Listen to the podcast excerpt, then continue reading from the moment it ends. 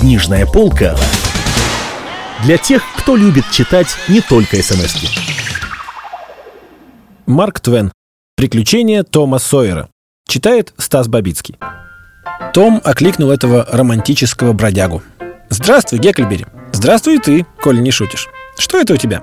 «Дохлая кошка. Дай-ка поглядеть, Гек. Вот здорово. Окоченела. А где ты ее взял?» «Купил у одного мальчишки. А что дал?» «Синий билетик и бычий пузырь. А пузырь я достал на бойне». «Откуда у тебя синий билетик?» «Купил у Бена Роджерса. За палку для обруча». «Слушай, Гек, а на что годится дохлая кошка?» «На что годится?» «Сводить бородавки». «Ну вот еще. Я знаю средства получше». «Знаешь ты, как же». «Говори, какое?» «А гнилая вода». «Гнилая вода?» «Ни черта не стоит твоя гнилая вода». «Не стоит, по-твоему?» «А ты пробовал?» «Нет, я не пробовал». «А вот Боб Таннер пробовал». «Кто это тебе сказал?» «Ну как кто?» «Он сказал Джеффу Тэтчеру». А Джефф сказал Джонни Беккер. А Джонни сказал Джиму Холлису. А Джим сказал Бену Роджерсу, а Бен сказал одному негру. А негр сказал мне. Вот как было дело. Так что ж из этого все они врут. То есть все, кроме негра, я его не знаю, только я в жизни не видел такого негра, чтобы не врал. Чушь. Ты лучше расскажи, как Боб Таннер это делал. Ну, известно как. Взял да и засунул руки в гнилой пень, где набралась дождевая вода. Днем? А то когда же? И лицом к пню? Ну да. Ну, то есть я так думаю. А он говорил что-нибудь? Не, кажется, ничего не говорил. Не знаю. Ага. Но какой же дурак сводит вот так бородавки? Ничего и не выйдет. Надо пойти совсем одному. В самую чащу леса, где есть гнилой пень, и ровно в полночь стать к нему спиной, засунуть руки в воду и сказать «Ячмень, ячмень, рассыпься, индейская еда. Сведи мне бородавки, гнилая вода». Потом быстро отойти на 11 шагов с закрытыми глазами, повернуться три раза на месте – а после того идти домой и ни с кем не разговаривать. А если с кем-нибудь заговоришь, то ничего не подействует. Да, вот это похоже на дело. Только Боб Таннер сводил не так. Ну еще бы, конечно, не так. Тот у него борода вакуйма, как ни у кого другого во всем городе. А если бы он знал, как обращаться с гнилой водой, то ни одной бы не было. Я и сам свел пропасть бородавок таким способом, Гек. Я ведь много вожусь с лягушками. Оттого у меня всегда бородавки. А то еще я свожу их гороховым стручком. Верно. Стручком тоже хорошо, я тоже так делал. Да ну? А как же ты сводил стручком? Ну как, берешь стручок, лущишь зерна, потом режешь бородавку, чтобы показалась кровь, капаешь кровью на половину стручка, роешь ямку, зарываешь стручок на перекрестке в новолуние. Ровно в полночь. А другую половинку надо сжечь. Понимаешь? Та половинка, на которой кровь, будет все время притягивать другую. А кровь тянет к себе бородавку. От того она исходит. Причем очень скоро. Да, Гек, что верно, то верно. Только когда зарываешь, надо еще говорить. Стручок в яму, бородавка прочь с руки. Возвращаться не моги. Так будет крепче. Джо Гарпер тоже так делает, а он, знаешь, где только не был. Даже до самого Кунвиля доезжал. Ну, а как же это их сводят дохлой кошкой? Как? А очень просто. Берешь кошку, идешь на кладбище в полночь, после того, как там похоронили какого-нибудь большого грешника. Ровно в полночь явится черт. А может, два или три. Ну, ты их, конечно, не увидишь. Услышишь только, будто ветер шумит. А может, услышишь, как они разговаривают. Вот когда они потащат грешника, тогда и надо бросить кошку им вслед. И сказать, черт за мертвецом, кошка за чертом, бородавка за кошкой, я не я, бородавка не моя. И ни одной бородавки не останется. Да, похоже на дело. Ты сам когда-нибудь пробовал, Гек? Нет. Я слыхал от старухи Гопкинс. Но тогда это так и есть. Все говорят, что она ведьма, Говорят. Я, наверное, знаю, что она ведьма. Она околдовала отца. Он мне сам сказал. Идет он как-то и видит, что она на него напускает порчу. Тогда он схватил камень, да как пустит в нее. И попал бы, если бы она не увернулась. И что ж ты думаешь? В ту же ночь он забрался пьяный на крышу сарая, свалился оттуда и сломал себе руку. Страсть какая! А почем же он узнал, что она на него порчу напускает? Господи, да отец это мигом узнает. Он говорит, когда ведьма глядит на тебя в упор, значит околдовывает. Особенно, если что-нибудь бормочет. Потому что, если ведьмы бормочут, так это они читают тот наш задом наперед. Слушай, Гек, а ты когда думаешь попробовать кошку? Нынче ночью. По-моему, черти должны нынче прийти за старым хрычом Вильямсом. Да ведь его похоронили в субботу. Разве они не забрали его в субботу ночью? Чепуху ты говоришь, Том. Да разве колдовство может подействовать до полуночи? А там уж и воскресенье. Не думаю, чтобы чертям можно было везде шляться по воскресеньям. Я как-то не подумал. Это верно. А меня возьмешь? Возьму, если не боишься. Боюсь. Еще что? Ты мне мяукнешь?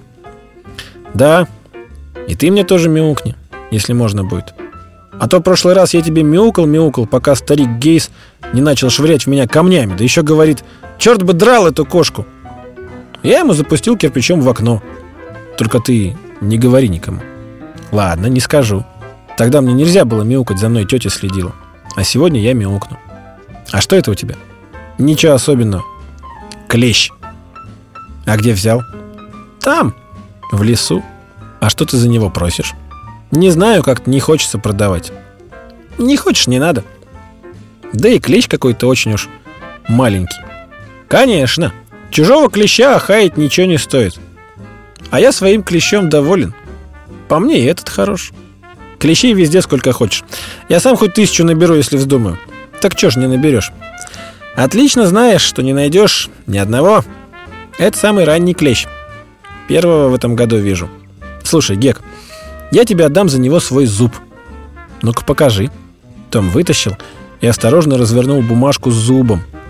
Гекльбери с завистью стал его разглядывать. Искушение было слишком велико. Наконец он сказал «Настоящий?» Том приподнял губу и показал пустое место. «Ну ладно», — сказал Гекльбери. «По рукам!» Том посадил клеща в коробочку из-под пистонов, где сидел прежде жук, и мальчики расстались. Причем каждый из них чувствовал, что разбогател. Дойдя до бревенчатого школьного домика, стоявшего поодаль от других, том вошел туда шагом человека, который торопится изо всех сил. Он повесил шляпу на гвоздь и с деловитым видом бойко прошмыгнул на свое место. Учитель, восседавший на кафедре, в большом плетеном кресле, дремал, убаюканный сонным гудением класса. Появление Тома разбудило его. «Томас Сойер!» Том знал, когда его имя произносят полностью, это предвещает какую-нибудь неприятность. «Я здесь, сэр. Подойдите ближе. По обыкновению вы опять опоздали». «Почему?» Том хотел было соврать, чтобы избавиться от наказания, но тут увидел две длинные золотистые косички и спину, которую он узнал мгновенно благодаря притягательной силе любви. Единственное свободное место во всем классе было рядом с этой девочкой. Не задумываясь ни на миг, Том сказал, «Я остановился на минуту поболтать с Гекльбери Финном». Учителя чуть не хватил удар. Он растерянно взирал на Тома. Гудение в классе тоже прекратилось. Ученики подумывали, уж не рехнулся ли этот отчаянный малый. Учитель переспросил. «Вы... что вы сделали?» Остановился поболтать с Геккельбери Финном. Никакой ошибки быть не могло. «Томас Сойер!» Это самое поразительное признание, какое я только слышал. Одной линейки за такой проступок мало. Снимите вашу куртку. Рука учителя трудилась до полного изнеможения, пока не изломались все прутья, после чего был отдан приказ. «А теперь, сэр, ступайте и сядьте с девочками, да-да, с девочками. Пусть это будет для вас уроком». Смешок, волной промчавшийся по классу, казалось, смутил Тома. На самом же деле это было не смущение, а почтительная робость перед новым божеством и страх, смешанный с радостью, которую сулила такая необыкновенная удача.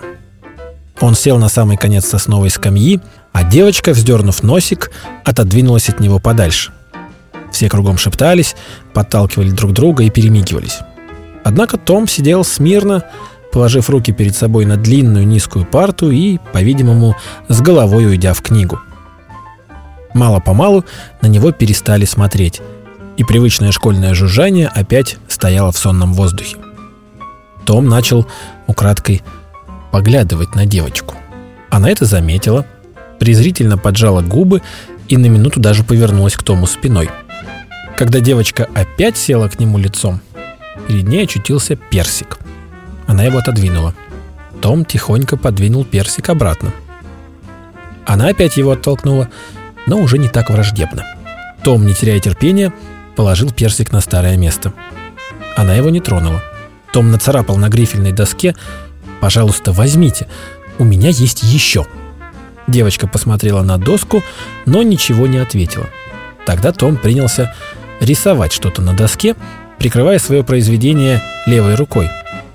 Сначала девочка не хотела ничего замечать. Потом женское любопытство взяло верх, что можно было заметить по некоторым признакам. Том по-прежнему рисовал, как будто ничего не видя. Девочка попробовала из-под тишка взглянуть на рисунок, но он ничем не показал, что замечает это. Наконец она сдалась и нерешительно шепнула. «Можно мне посмотреть?» Том приоткрыл карикатурный домик с двумя коньками на крыше и трубой, из которой дым выходил штопором. Девочка так увлеклась рисованием Тома, что забыла обо всем на свете. После того, как рисунок был окончен, она посмотрела на него с минуту и сказала «Как хорошо! А теперь нарисуйте человечка!» Художник изобразил перед домом человечка, похожего на подъемный кран. Он мог бы перешагнуть через дом, но девочка судила не слишком строго. Она осталась очень довольна этим страшилищем и прошептала «Красивый! А теперь нарисуйте меня!» Том нарисовал песочные часы, увенчанные полной луной, приделал к ним ручки, ножки в виде соломинок и вооружил растопыренные пальцы огромным веером. Девочка сказала «А, хорошо. Жалко, что я не умею рисовать». «Это легко», — прошептал Том. «Я вас научу». «Правда, научите? А когда?» «В большую перемену». «Вы пойдете домой обедать?» Я могу остаться, если хотите. Хорошо. Как вас зовут? Бекки. Бекки Тэтчер. А вас? Ах, я знаю, Томас Сойер. Это когда меня дерут. А если хорошо себя веду? Том. Зовите меня Том, ладно? Ну что ж. Том принялся царапать что-то на доске, закрывая написанное от Бекки. На этот раз она, не стесняясь, попросила показать, что это такое. Том ответил. Да так, ничего особенного. Нет, покажите. Да не стоит, вам будет неинтересно. Нет, интересно, покажите, покажите. Вы про меня расскажете. Нет, не расскажу. Вот вам честное-причестное, ну, самое честное, что не расскажу. Никому-никому не скажете? Никогда до самой смерти? Никому на свете. А теперь показывайте. Да вам же право неинтересно. Но если вы так со мной обращаетесь, то я сама посмотрю. Бекки схватила своей маленькой ручкой руку Тома, Последовала небольшая борьба, причем Том делал вид, что сопротивляется, а сам мало-помалу отодвигал свою руку, пока не показались слова «Я вас люблю». «Ах, какой вы противный!» И она проворно шлепнула Тома по руке, но все-таки покраснела, и вообще было видно, что она очень довольна. В эту минуту мальчик почувствовал, как чья-то сильная рука медленно и неуклонно сжимает его ухо и тянет кверху и вперед – Таким порядком его провели через весь класс и водворили на старое место под перекрестным огнем хихиканья. После этого учитель простоял над ним несколько тягостных мгновений, наконец отошел прочь к своему трону, так и не сказав ни слова. Но хотя ухо Тома горело, сердце его было полно ликования. После того, как в классе все утихло, Том сделал честную попытку учить уроки, но был для этого слишком взволнован. Когда дошла до него очередь читать вслух, он опозорился, потом, отвечая по географии, превращал озера в горные хребты, хребты в реки и реки в материки, так что на земле снова водворился хаос. Потом, когда писали диктант, он наделал ошибок в самых простых словах, известных всякому младенцу, оказался на последнем месте, и оловянная медаль за правописание, которую он носил всем на показ несколько месяцев подряд, перешла к другому ученику. Книжная полка для тех, кто любит читать не только смс -ки.